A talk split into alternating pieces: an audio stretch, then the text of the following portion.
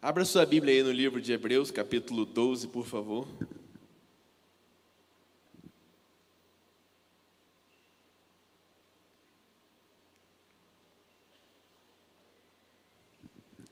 Estamos retornando de férias.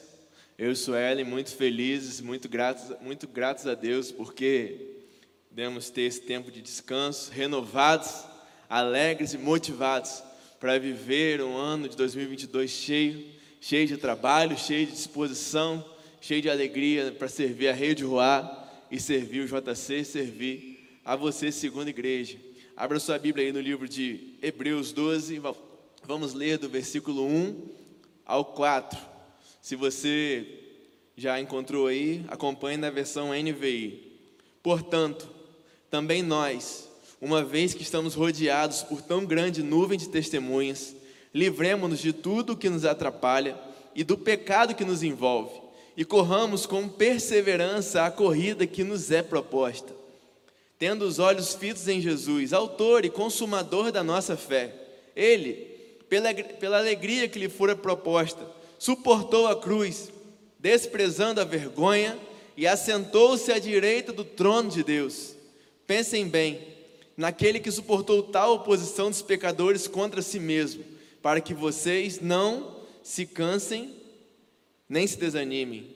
Na luta contra o pecado, vocês ainda não resistiram até o ponto de derramar o próprio sangue.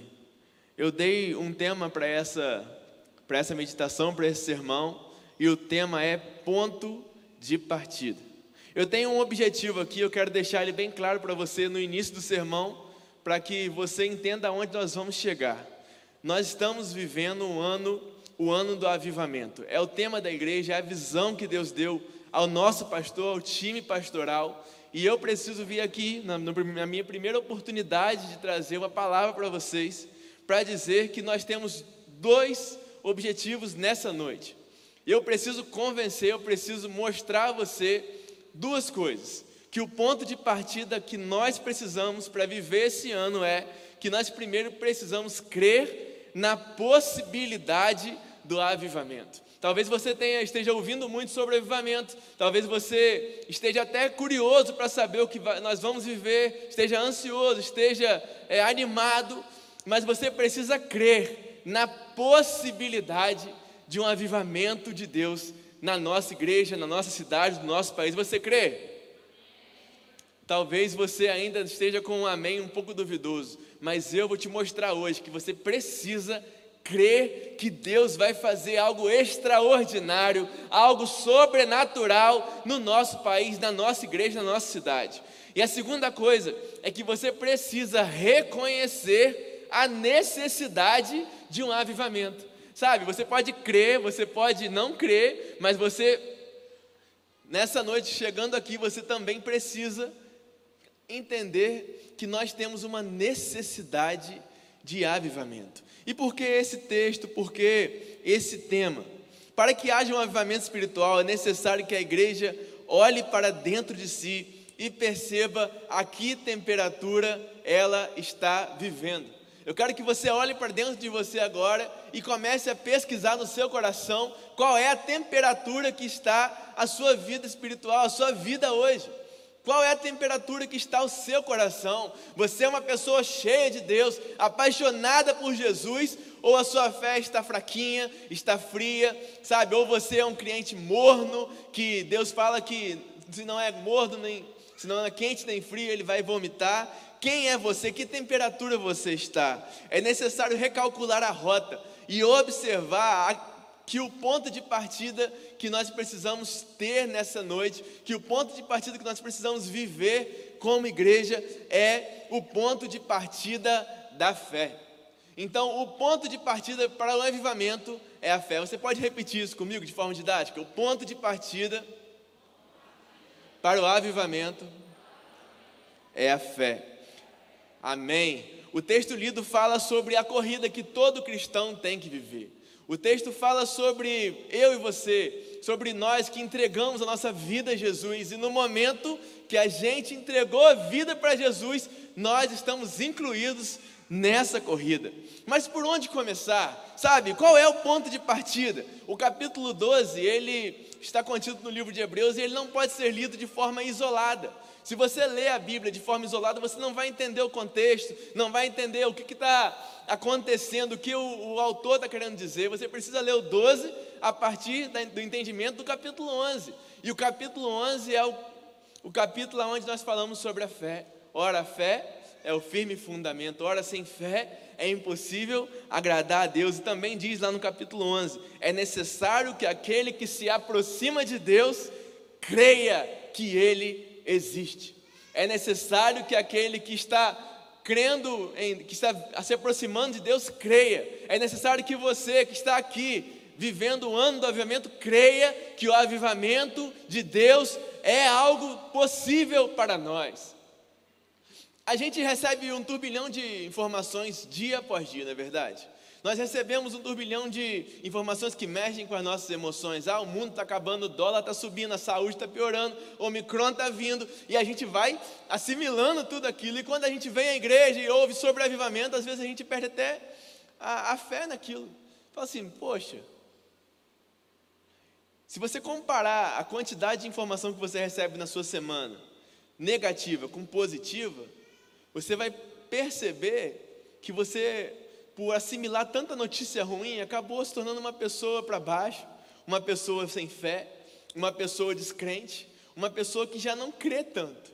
E talvez você esteja aqui, você frequente a segunda igreja, seja parte da segunda igreja, seja membro da segunda igreja, e até queira, sabe, esteja animado com o avivamento, mas você não consegue, não consegue crer na verdade. Sabe, lá no fundo do seu coração, você não consegue ter, ter um fogo, uma paixão de buscar isso de todo o seu coração.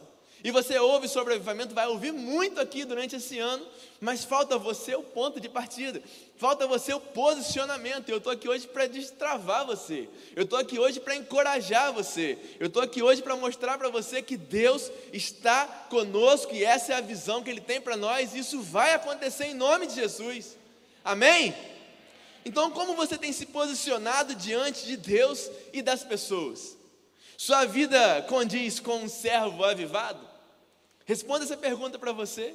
Como tem sido o seu posicionamento diante de Deus e diante das pessoas num ano onde a proposta do céu para nós é avivamento?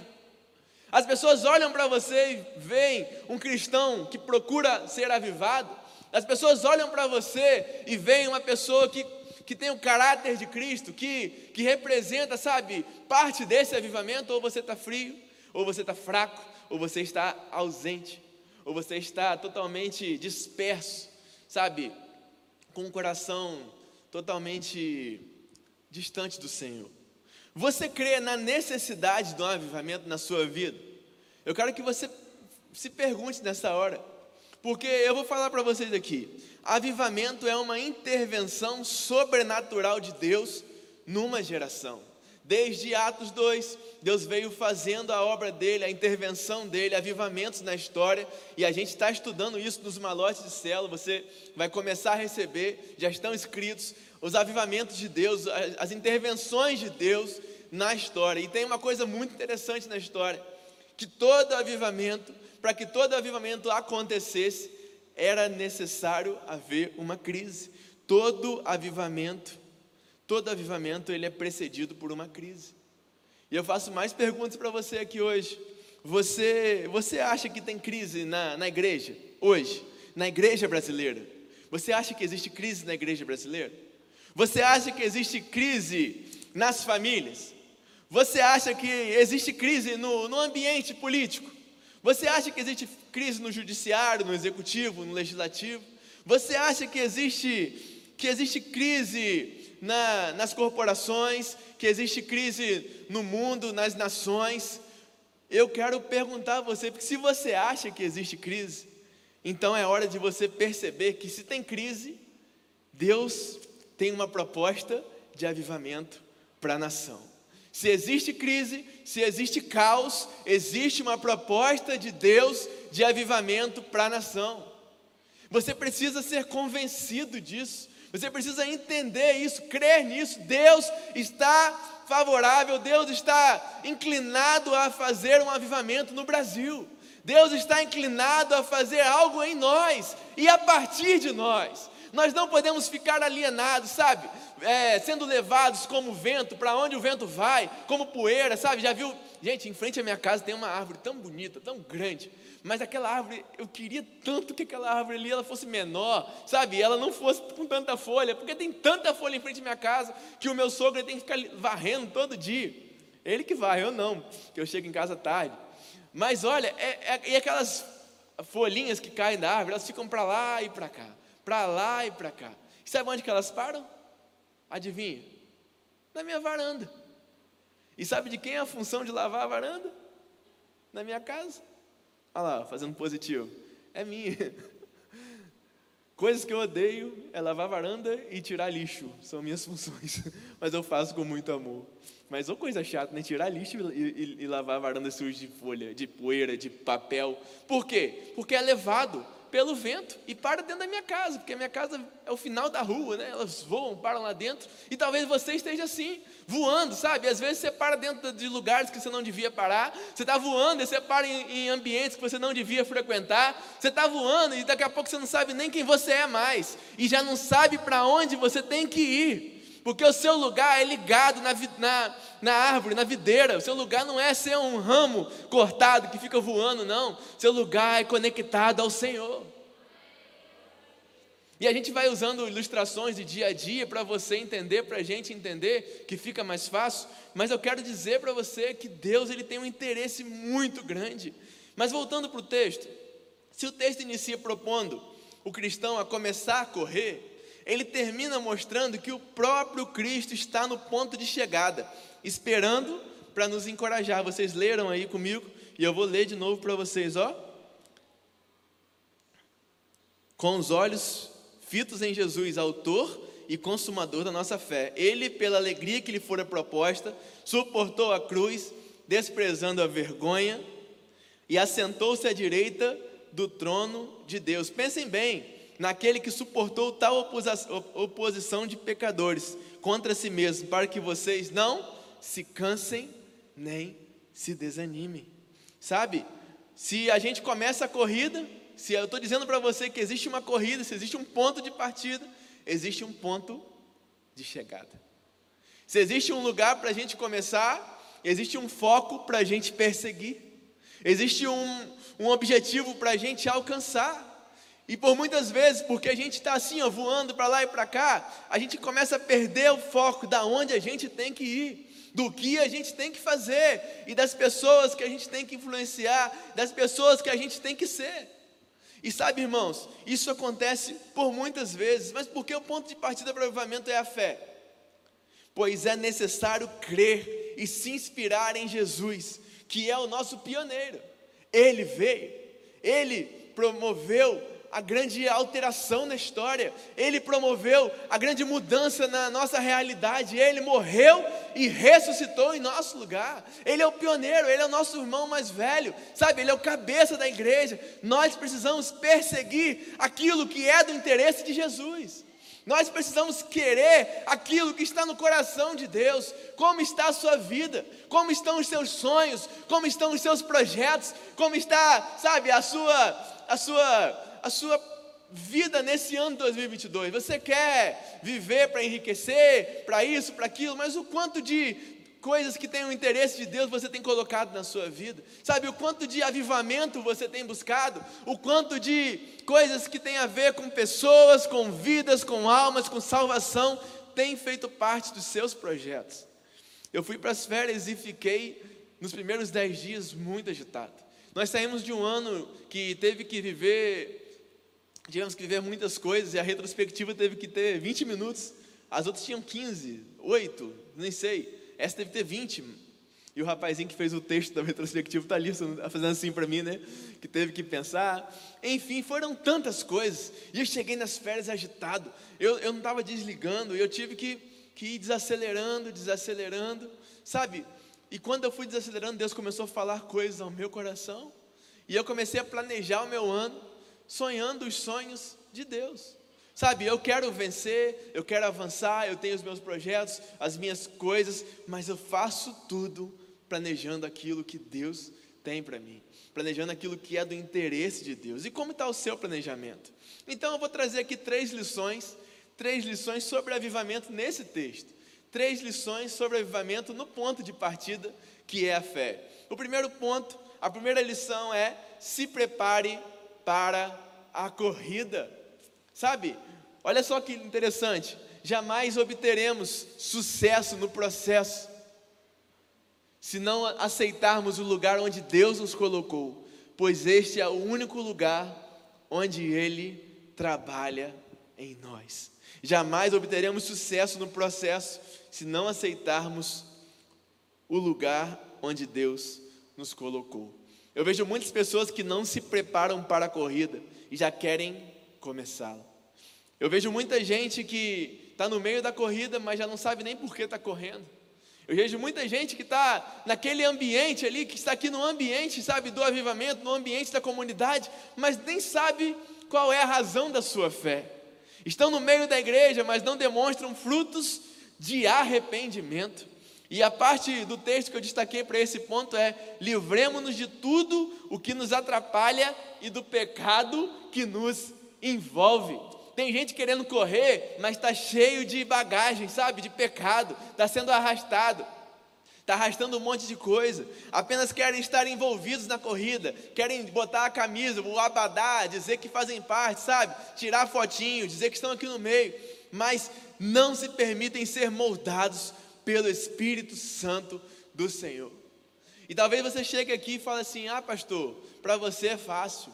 Ah, pastor, para você é fácil dizer isso hoje. Não, não é fácil não. Eu estava vindo para cá ouvindo louvores antigos e me lembrando da minha trajetória até aqui. Eu estava me lembrando de um tempo onde eu, estudava aqui no colégio liceu e a aula acabava, eu, eu saía andando a pé até 21 de abril para ir na livraria evangélica que tem ali e eu ficava horas e horas estudando qual Bíblia eu ia comprar com o dinheiro do meu pai. Naquela época eu não tinha cartão, na verdade devia até ter eu que não tinha. e eu ia juntando ali, pedindo e tal. E eu me lembro que eu comprei várias Bíblias. Eu comprava, eu ficava. Os caras da, da loja até me deixavam, deixa esse menino aí, né? Que eu ficava lendo as Bíblias, os comentários. Esse comentário aqui é legal. Ih, esse comentário aqui meio, meio esquisito, meio, meio raso. Não vou comprar essa aqui não. E eu fui comprando. Bíblias e Bíblias. Os CDs evangélicos tinha um monte, sabe, livros e tal. E eu falei assim, caramba, como que, como que eu venho uma trajetória até aqui? Eu me lembrei de um retiro que quando eu cheguei na igreja já tinha acabado as vagas, eu queria muito participar, porque era retiro de adolescentes, e eu tinha 17 para 18 anos, eu queria muito, mas ninguém tinha muita boa vontade comigo, porque eu tinha acabado de chegar e tal, muito brincalhão, eu era mais, né? Eu melhorei um pouco, eu é muito risonho e tal, falava, o que esse menino está rindo para todo mundo? O que esse menino está falando aí? Ninguém conhece ele. Aí não me deram vaga não, não tinha vagas, não, não quiseram nem me encaixar. E eu me lembro que o pastor, o líder daquela, daquele retiro, chegou para mim e falou assim: Ó, oh, Daniel, não tem vaga. A vaga que tem é para ser ajudante de cozinha. Você quer? Aí eu falei: tem que pagar? Tem. e eu fui. Suelen se apaixonou por mim lá, brincadeira. Eu lutei um pouco. Mas acho que aquele dia eu ganhei a moralzinho. Porque eu fiquei o retiro todo lavando panela e paguei, tá? Paguei para lavar panela. Não assisti uma ministração. Só participava das, das coisas quando não tinha panela para lavar, né? Acabava o culto, o pessoal almoçava, eu estava lá lavando panela. Aí dava umas 3, 4 horas da tarde eu acabava. O culto era 6, 7, então daqui a pouco eu estava lá lavando panela de novo. Porque tinha janta. Enfim. Mas como aquilo me enriqueceu, como aquilo me deu know-how para poder viver a vida na igreja, viver os meus passos que eu precisava trilhar, porque eu estava disposto a viver o processo, a viver o processo. Quando eu estava ali, Deus tratava o meu orgulho, sabe por quê? Porque eu era seminarista. E seminarista, não sei como são os de hoje, mas na minha época a gente era bobo. Nossa, eu sou seminarista. Eu cheguei rindo com esse sorriso que não era esse, né? Era um pouco pior. Cheguei rindo aqui, que esse aqui é fruto do casamento, né? Fruto da minha, do investimento aí do meu casamento. Mas cheguei rindo e tal, ninguém me conhecia, mas eu ficava falando, não, eu sou seminarista, tal, eu conheço da Bíblia, tal, e Deus me botou para lavar panela. Sabe quanto de orgulho Deus quebrou na minha vida? Quanto de vaidade? Quantas coisas, sabe? Quantos pecados que ninguém sabia que eu cometia. Deus foi fazendo, fazendo, fazendo. E eu tenho uma coisa para te dizer: Ele segue fazendo, fazendo. Porque quando nós nos colocamos para ser moldados pelo Senhor, é um processo que é dia após dia. E agora eu já não luto mais com aqueles pecados, eu tenho outros maiores para vencer. Desafios maiores, desafios contemporâneos, desafios que me acompanham hoje, com as coisas que eu tenho para fazer. Mas uma coisa eu nunca deixei de querer estar na mão do Senhor. Talvez você esteja vivendo um evangelho onde você se acha um cara muito bom, onde você se acha uma mulher de Deus, sem pecado, quase uma santa. Minha irmã, eu quero dizer uma coisa para você. Um dos maiores problemas dos crentes é a dureza de coração e a soberba, altivez, orgulho, incapacidade de retroceder e permitir que Deus trabalhe em seu caráter. Talvez seja tempo, nessa noite, nesse início de ano, você que está aqui, você que está em casa, você que está em casa, você que está em casa, talvez seja a hora de você parar um pouco e falar para o Senhor: Deus, pode trabalhar na minha vida. Existem coisas em mim, existem faltas em mim que precisam ser trabalhadas pelo Senhor. Existem coisas no meu coração que precisam da sua ação. Talvez seja tempo, irmão. Na verdade, eu nem digo talvez, é tempo. Porque avivamento é sinal de arrependimento. Nós precisamos nos arrepender. Nós precisamos acordar e falar: Senhor, bom dia. O que eu preciso melhorar hoje? Nós precisamos acordar e dizer: Senhor, me usa, mas me cura. Senhor, me leva às nações, mas me leva às profundezas da minha alma, onde existe pecado, e arranca, Senhor. Avivamento começa com choro. Avivamento começa quando eu reconheço as minhas crises, meus pecados, os meus problemas. Deus habita com o contrito, com o abatido de coração. E aí, é aí que Deus vem. Quando existe choro, quando existe contrição, quando existe arrependimento, ah, meu irmão, é aí que Deus vem. Eu me lembro, estou me lembrando de muita coisa do passado, né? Que às vezes Deus está querendo me levar para aquele lugar de novo e me, me lembrar de coisas que eu já vivi para eu poder é, melhorar meu relacionamento com Ele. Mas eu me lembro de uma vez num retiro que eu chorei tanto, chorei tanto, que eu perdi a, a, a vontade de que as pessoas vissem que eu chorava. Então eu deitei no chão e era na praia. E eu deitei no chão, comecei a chorar, chorar, chorar. E eu, eu vivi aquele versículo de Jó: põe a cara no pó talvez haja esperança para você. Porque quando eu levantei minha cara, estava colada de areia, assim, parecia um bife milanesa, gente. Tanto que eu chorei. E às vezes eu falo, Senhor, às vezes eu falta, falta choro na, nos meus olhos com o Senhor. Às vezes está faltando choro, Senhor. Me dá vontade de chorar por causa dos meus pecados, Senhor. Senhor, me leva de volta a esse lugar, sabe? Esse lugar onde eu não estou nem aí. Eu choro, choro, choro, porque eu sei que eu não sou nada sem o Senhor. Ei, irmão, Deus está falando com você aí. Se Ele está falando, não pega o celular, não. Não se distraia, não, porque Ele vai falar muito ao nosso coração, porque existem joelhos que estão fracos aqui, que Deus Ele vai reforçar, sabe? Que Deus vai trazer força, que Deus vai avivar nessa noite em nome de Jesus. Não adianta num culto público eu chorar, não adianta eu me arrepender, gritar, mas amanhã, quando a noite é, acabar e começar o dia, eu voltar a fazer as mesmas coisas erradas. Não adianta. Se converter é mudar. Se converter é mudar a rota. Se converter é se eu fazia algo antes, agora eu não faço mais. É necessário posicionamento. É necessário o quê? Ponto de partida. E Deus vai falar com a gente aqui hoje. O grande ponto do avivamento é que em tempos dele, as pessoas não querem as coisas que Deus tem. Em tempos de avivamento, as pessoas não querem as coisas que Deus tem. Em tempos de avivamento, as pessoas querem o Deus das coisas. Deus, as pessoas têm fome de Deus, sabe? As pessoas têm vontade de viver junto com o Senhor. E sabe de uma coisa? Quando se perde a fome de Deus, aí vem a disciplina dele. Porque quando a gente perde a fome de Deus, começamos, começamos a, a, a nos afastar dele. E a disciplina dele vem, como veio lá nos tempos dos juízes como veio nos tempos dos reis, como veio sobre o povo de Israel. Deus ele disciplina o filho porque ele ama. Então, gente, mantenha. Se prepare para a corrida. Se prepare. Se permita ser, ser tratado pelo Senhor. A segunda lição sobre avivamento nesse texto que eu trago é baseado na parte do texto que diz: tendo os olhos fitos em Jesus. Repita comigo: tendo os olhos eu sei que vocês não gostam de responder. Eu vou abrir um parênteses aqui. Ninguém gosta de repetir nada. E todos os pregadores sabem disso. Mas a gente gosta de fazer você repetir, porque se você estiver distraído, você vai ficar ou chateado que eu mandei você repetir, vai olhar para mim, ou você vai repetir. Então, repita comigo. Tendo os olhos fitos em Jesus. Vamos lá?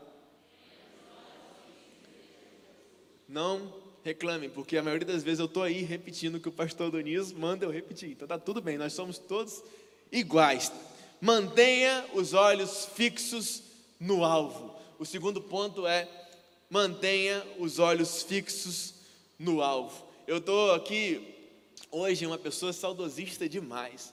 Eu estava me lembrando, quando eu jogava futebol, eu ainda tinha um joelho bom, na verdade eu, eu era uma criança ainda, né, com meus 11, 12 anos, e eu jogava pelo campo do campo. Tinha uma escolinha ali no campo do campo, ali no campo ali perto do Parque Leopoldino e tinha um time ali que a gente participava de um campeonato. Eu era reserva. E, porque eu era ruim, eu gostava de comer coxinha, eu não gostava de jogar bola, mas meu pai me dava um real a cada gol que eu fizesse, ou dois, né, pai? Então, assim, eu tentava fazer o gol para ganhar a coxinha, Guaravita e tal. Eu acabava que eu não fazia gol nenhum e tal. Mas uma vez eu fui jogar ali e me colocaram de titular. E estava rolando o jogo, né? Eu, eu lembro que eu era meio de campo e o zagueiro do meu time tocou a bola para mim.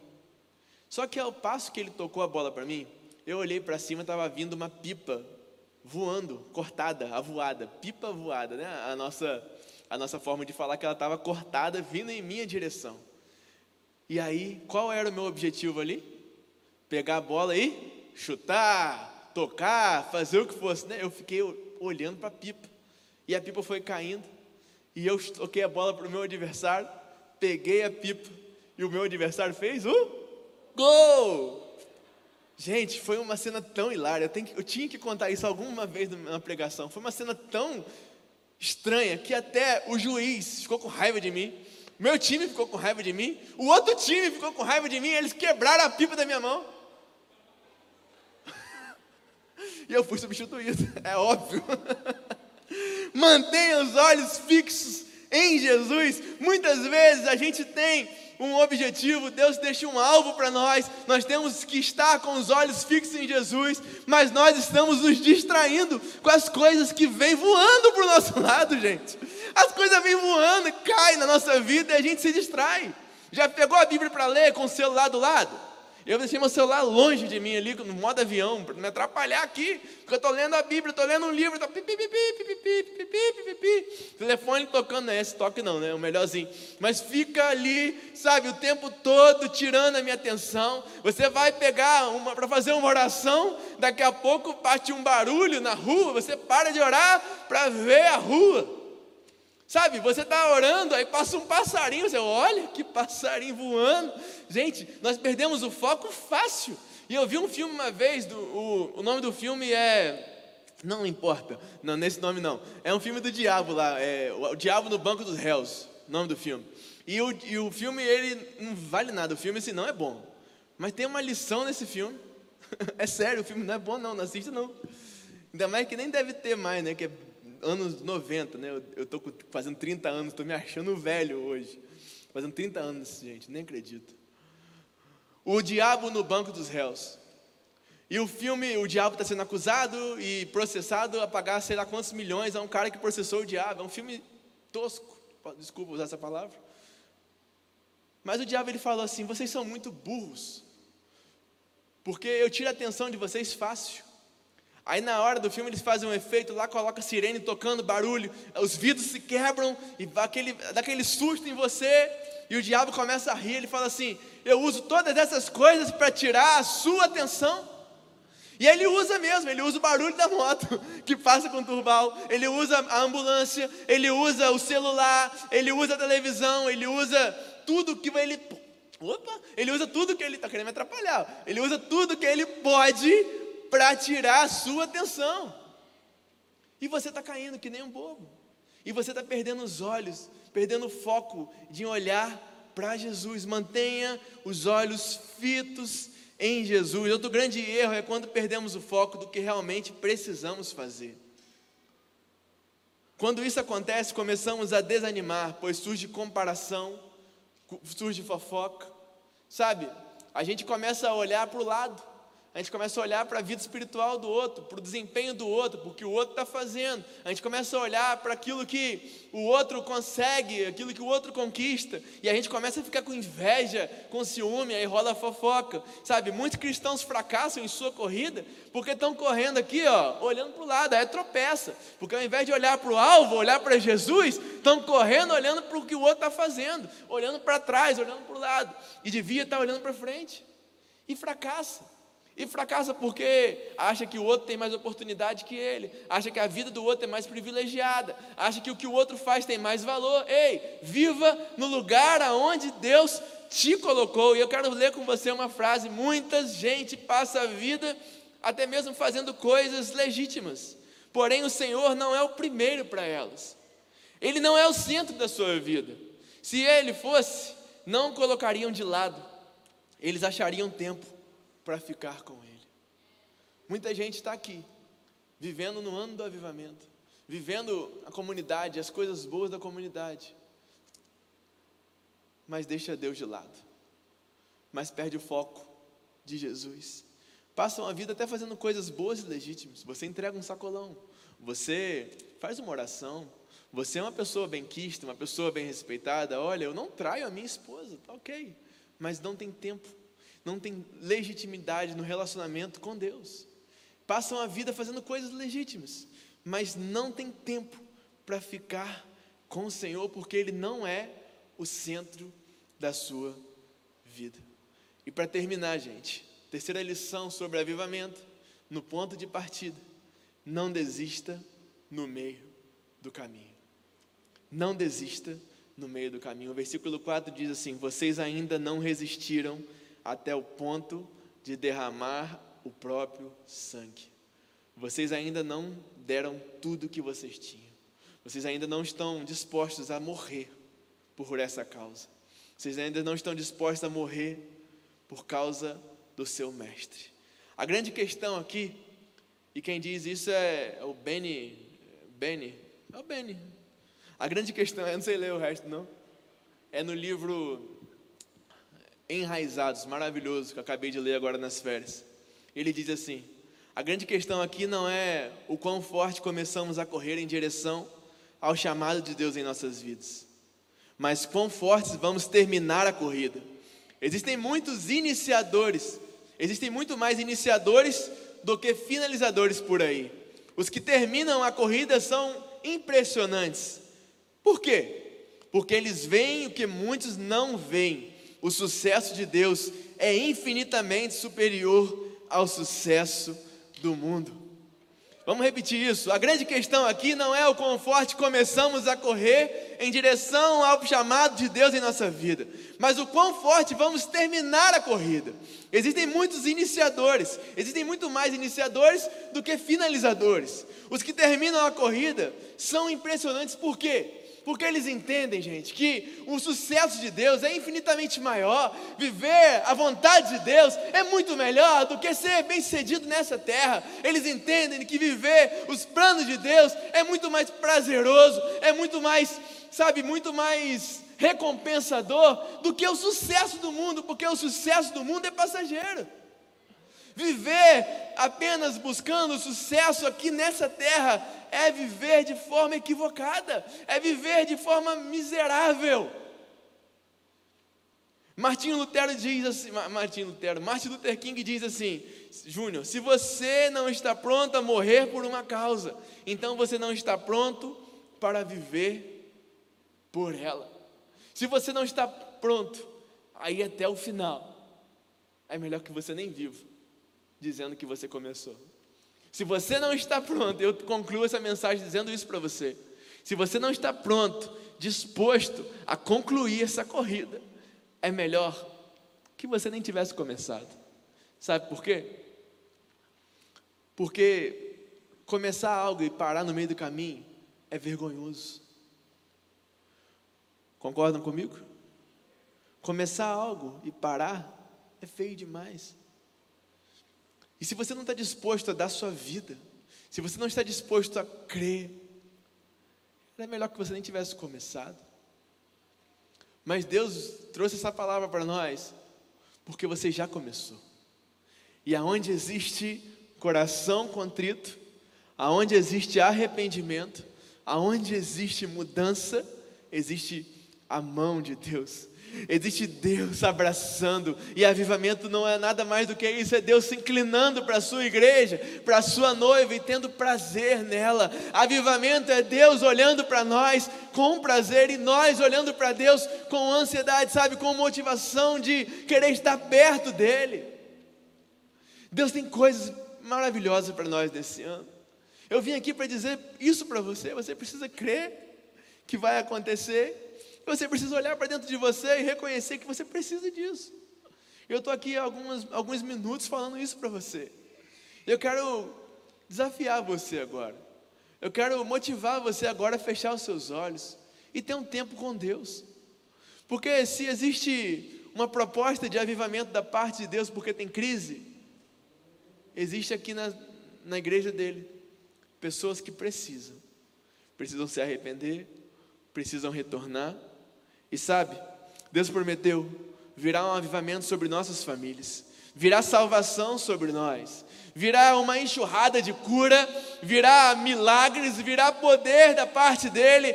Nós não podemos parar, nós não vamos desistir, pois o avivamento do Senhor virá. E nós vamos clamar nessa noite. Nós vamos clamar nessa noite. E se você chegou nesse lugar, eu tenho uma palavra para a gente fechar. Portanto, também nós, uma vez que estamos rodeados de uma tão grande nuvem de testemunhas, livremos-nos de tudo o que nos atrapalha, sabe, do pecado que nos envolve, e corramos com perseverança a corrida que nos é proposta, tendo os olhos fitos em Jesus, Autor e consumador da nossa fé, o nosso Mestre, o nosso Salvador, o nosso Rei, aquele que morreu e ressuscitou, sabe? Tendo os olhos fitos em Jesus, não olhando para o lado, não olhando para a direita, não olhando para a esquerda, não olhando para dentro de si, com um olhar, sabe, de lamentação, não. Existe poder de Deus sobre nós, existe cura de Deus sobre nós, existe salvação, existe possibilidade de Deus, existe avivamento porque tem possibilidade de Deus. Comece a orar agora no seu lugar, abra o seu coração. Talvez você esteja como eu, dizendo: Ah, Senhor, eu queria poder chorar mais.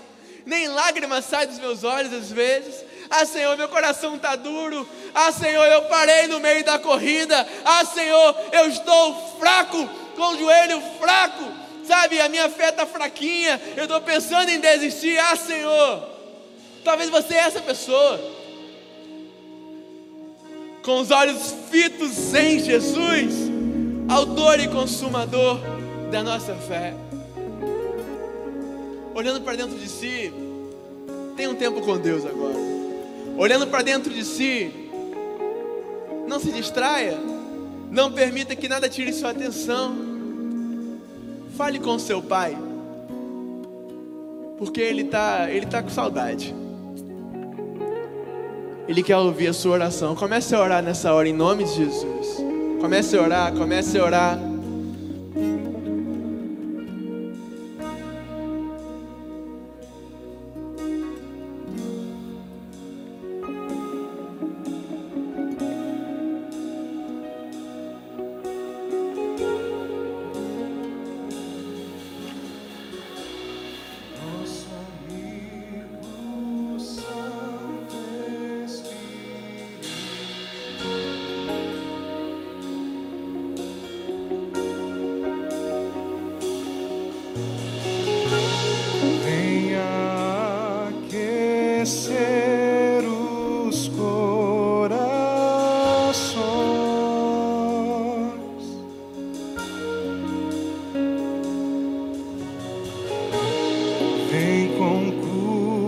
Pai todo seu.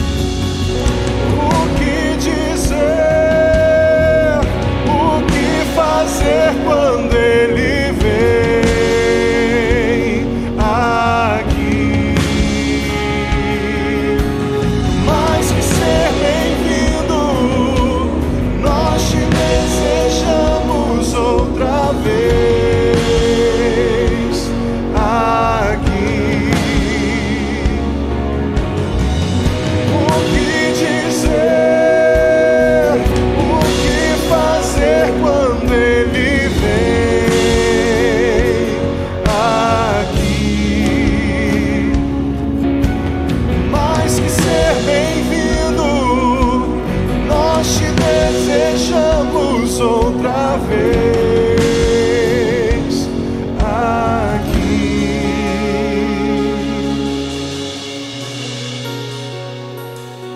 Fique de pé no seu lugar nessa hora e comece a pedir ao Senhor isso nessa hora, em nome de Jesus. Fique de pé no seu lugar, levante suas mãos e clame a Ele, clame ao Senhor em nome de Jesus.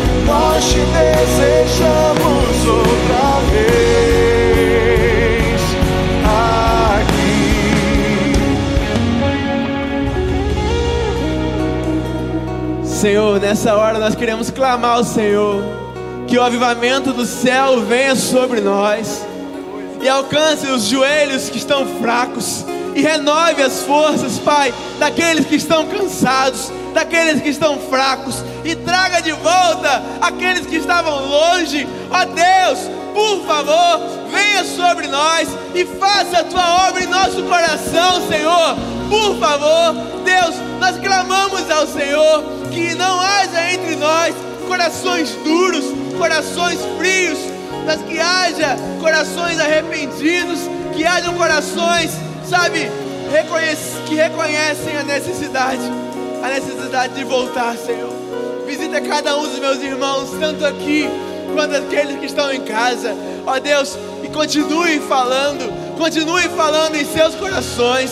Trabalha, Deus, trabalha, porque nós estamos com o coração aberto, com o peito aberto para o Senhor.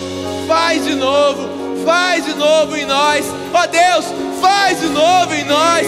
Por favor, faz de novo em nós. Nosso coração quer o Senhor. Faz de novo, Senhor, em nome de Jesus. Seu povo clama a ti.